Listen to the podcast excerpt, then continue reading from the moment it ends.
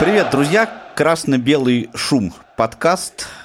Уже сложно мне находить какие-то новые формулировки для приветствия, потому что матчи происходят так часто, и мы, соответственно, тоже записываем обзоры так часто, что голова уже кружится у меня немного, если честно, но в таком ритме мы поживем еще э, какое-то время. Меня зовут Павел Обюх, и здесь Алексей Золин, да, всем привет. Мы в этом подкасте обсуждаем, обозреваем, как хотите. В общем, рассказываем о матчах футбольного клуба «Спартак Москва», нашего любимого и вашего, я надеюсь, тоже. Вот один такой как раз прошел накануне, минувшим вечером, 8 августа на своем стадионе «Спартак» принял клуб Пари НН или Нижний Новгород, или Пари Нижний Новгород, я не знаю уж как назвать.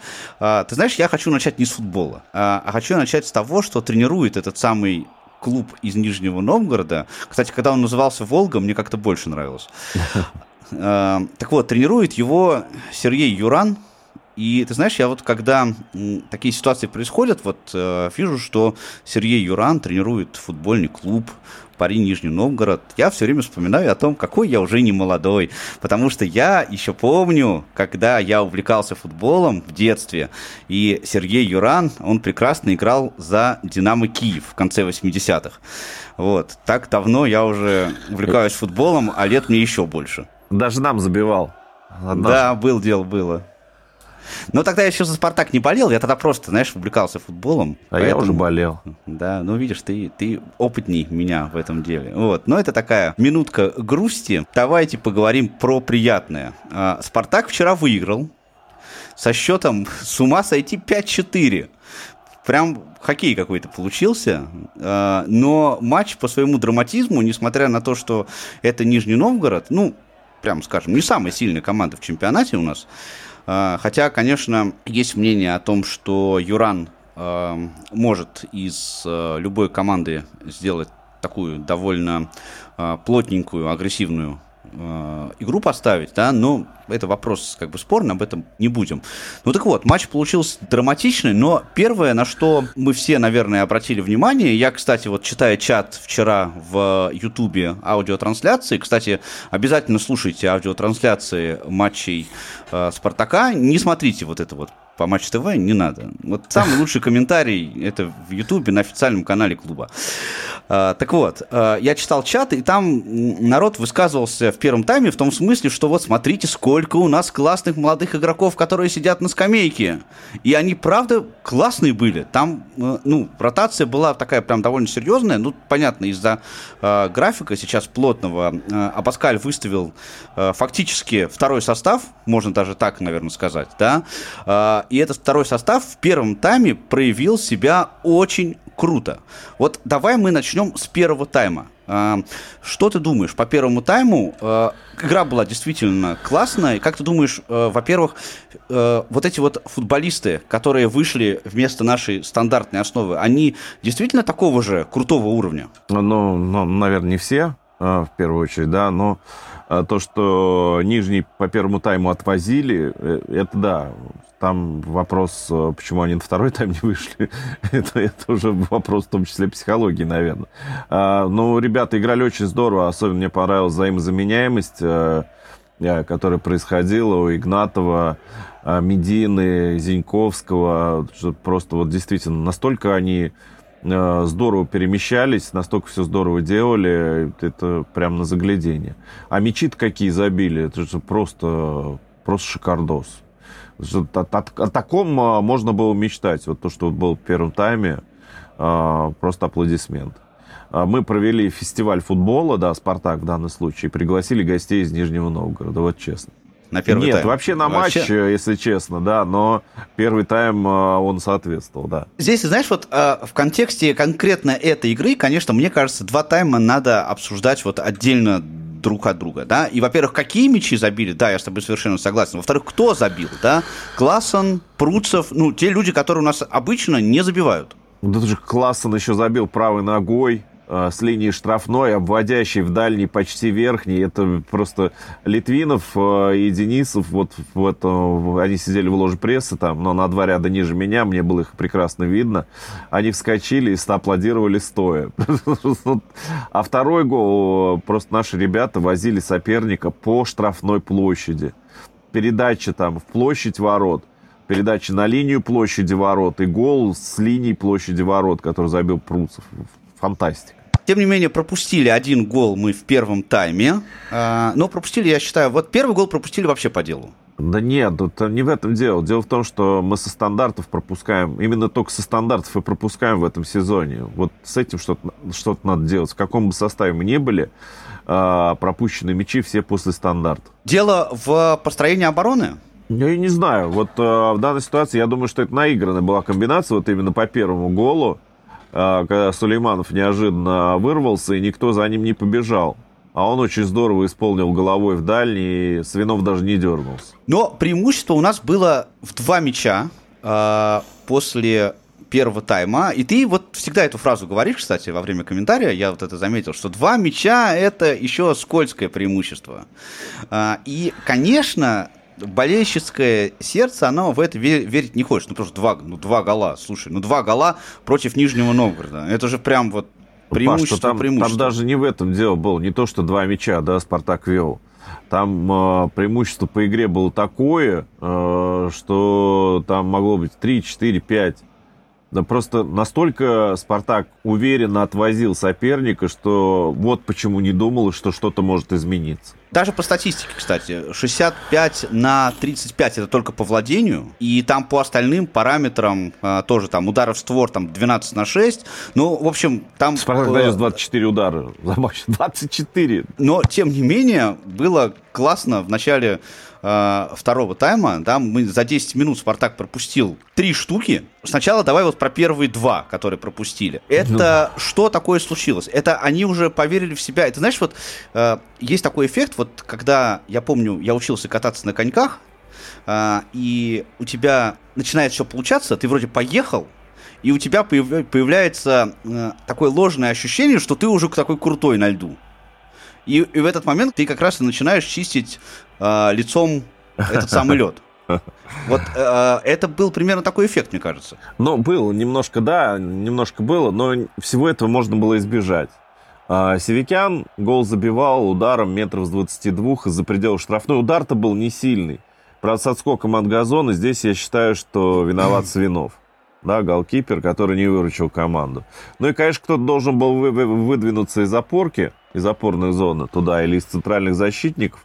Никто не выдвинулся, а Свинов легкий мяч не поймал. Ну, как мне кажется, легкий, да, то есть я, я не эксперт в этом отношении, поэтому сказать э, не могу. А вот э, мяч был пропущен. Да, потом, э, а потом опять угловой, причем углового не было. Углового не было, но судья на угловой указал. И в результате случилось то, что случилось. Слушай, а э, Свинов вообще, мне, по-моему, дебютировал за основу. Да, да, это, да, да, да. Дебютировал. Да, а да. у нас, я что-то как-то вот пустил эту информацию. Да. А что у нас с Селиховым? А, слушай, ну вчера он был в заявке, а, но даже не выходил на разминку. А, я не знаю, что с ним. У представителя пресс-службы я спросил, и сказали, ну, у него со спиной было повреждение, да, действительно так, поэтому вот его нет. Тем не менее, Свинов провел я не знаю, вот как, как даже оценить вратарскую работу, бог его знает. Ну, как оценить? А, ну, Плохо. он выручал же, были же моменты, когда он выручал? Были моменты, когда он выручал, э, но это уже после того, как пропустил три, да, в большей степени он выручал. Волновался нереально, чуть-чуть не привез пару мячей, вот из-за своего вот этого волнения, накидывал мячи на ногу Калинскому, еще там кому-то. Ну, то есть, э, мне показалось, что второй тайм, начало второго тайма во многом виноват Илья. Третий гол, четвертый точнее, гол в ворота Спартака. Перед этим был красивый гол, который забил Антон Зиньковский. И вот да. дальше возникает у меня серьезный вопрос. У меня, конечно, не было времени прям а, поизучать футбольные правила, но вообще-то есть у меня ощущение, что а, товарищ судья вот этот самый пенальти, который он назначил после того, как Зиньковский забил гол по правилам, э, назначать был уже не должен. Ну, во-первых, момент заигран. Во-вторых, прошла почти минута. Что там делали эти люди, которые смотрят телевизор в течение всего этого времени, я просто не понимаю. Ну, Паш, паузы не было.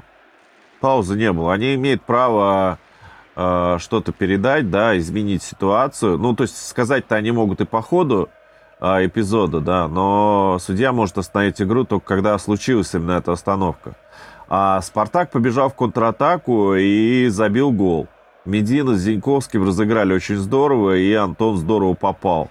Но тут с этой точки зрения только можно думать о том, что дух игры как-то был нарушен в этой ситуации. Это антифутбол случился, да? То есть одна команда побежала в атаку, забила гол, красивый гол, да, и вы этот гол отбираете и несете мяч на 100 метров в другую сторону и ставите на 11-метровую отметку. Вот только с этой точки зрения это очень плохо.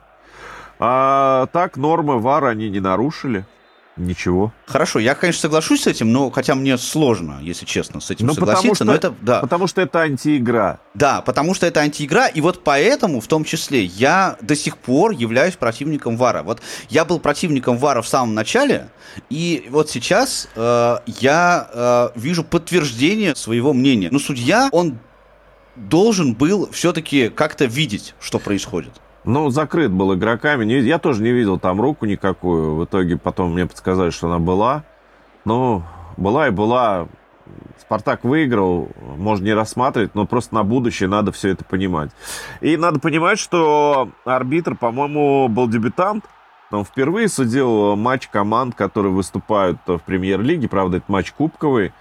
Ну, то есть ему надо было к этому уровню, к уровню скоростей, как минимум, тоже привыкнуть. Но, тем не менее, несмотря ни на что, э, Спартак выиграл. Выиграл, да. как мне показалось, благодаря все-таки тяжелой артиллерии. Вышли Бангонда, вышел Промес, вышел Зобнин, ну, вышли все те, кто в «Спартаке», э, в общем-то, и делает игру, и они эту игру спасли, хотя концовочка была, конечно, валидольная. Вышел Мартинс, вышел Репчук. Мартин, кстати, отлично отыграл. Мартинс, когда вышел, э, запорол два момента.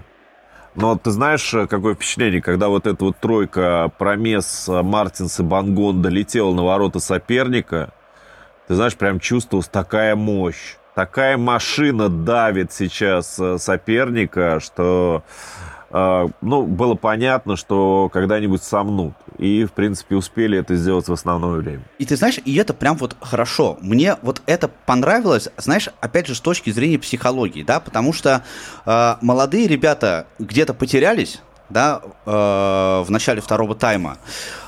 Упустили вот этот, вот этот вот момент. Но вышли старшие, так сказать, товарищи, и эти старшие товарищи в итоге сделали результат. И это хорошо с той точки зрения, что э, молодой состав «Спартака», он сейчас чисто психологически чувствует за собой вот эту поддержку, что они могут не бояться ошибаться, потому что за ними есть кто-то, э, кто может их поддержать с игровой точки зрения. Может быть и так, да. Да, психология тоже сработала. Ну, молодцы, молодцы, что уложились, в основное время молодцы, что вырвали. Молодец, Миша Игнатов в очередной гол забил, очередное результативное действие. То есть у него результативных действий не было только в кубковом матче с Краснодаром. Во всех остальных был очень важный гол, 4-4 он сделал. Ну, пятый это ошибка игрока Нижнего Новгорода, но я думаю, что это во многом благодаря тому, что спартаковцы устроили реальную феерию ворот соперника они тоже психологически, конечно, им было тяжело это выдержать просто. Психологически, да. когда на тебя вот это вот все летит, да. это держаться, конечно, сложно. Это, их тоже да. можно понять, но мы не будем. Не, зачем нам? Да, зачем нам, действительно. Репчук, ты уже сказал, дебютировал за «Спартак». Мы с тобой в прошлый раз говорили, что у нас новички очень классно дебютируют. Репчук тоже отметился результативным действием, получил желтую карточку. Там специально хватал уже. Надо сказать, что он вышел очень смело. Он поддерживал атаку.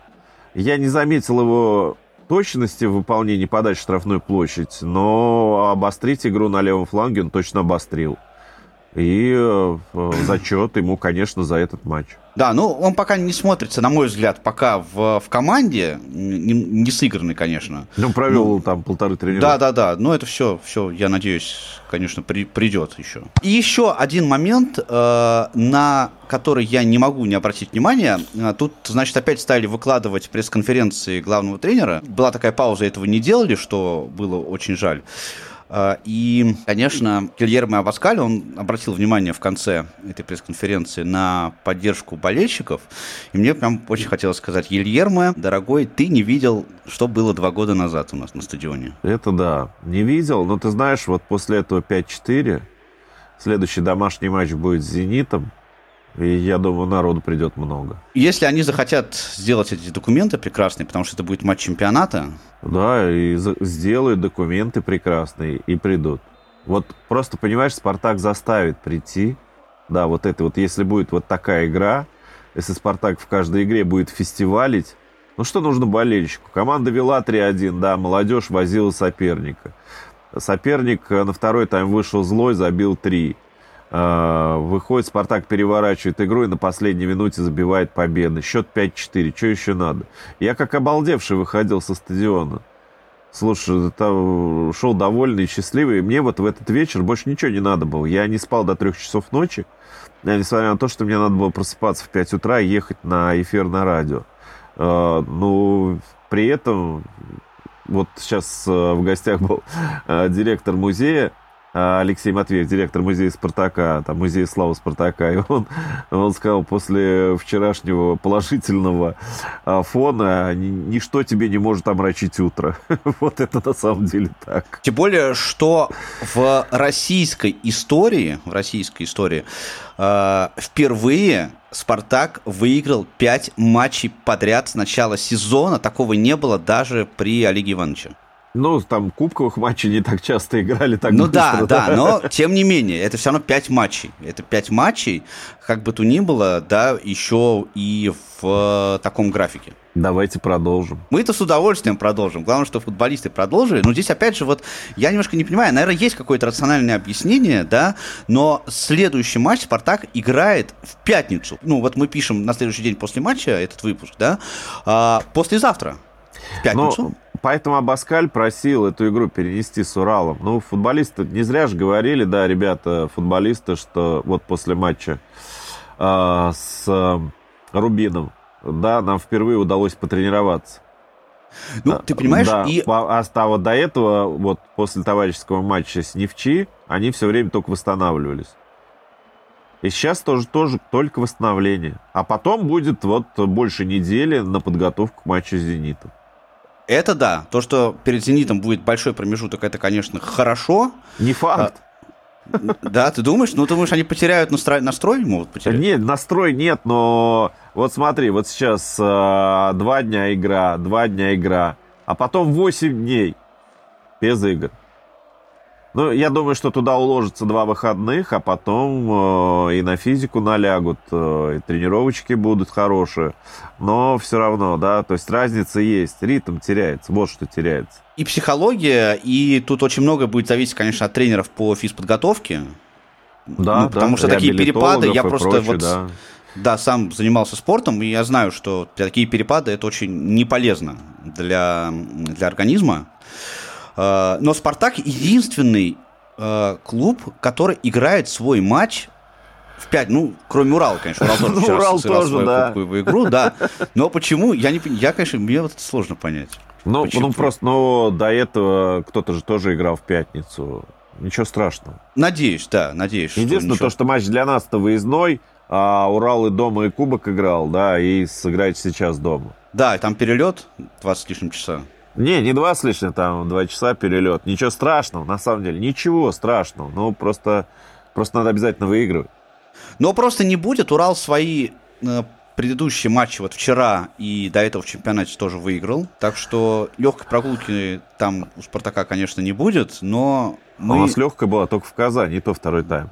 Ждем следующей, следующей игры, которая состоится в пятницу, как я уже сказал, по московскому времени в 18 часов. Да. Это будет игра. Да. да, ну а 12 в субботу э, как обычно, мы снова выйдем в эфир и все подробно для вас разберем. Поздравляем всех с победой в очередной раз. На душе приятно и хорошо. Подписывайтесь на подкаст на всех платформах и болейте за «Спартак». Увидимся на стадионе, когда приостановит действие ID. Пока. Пока.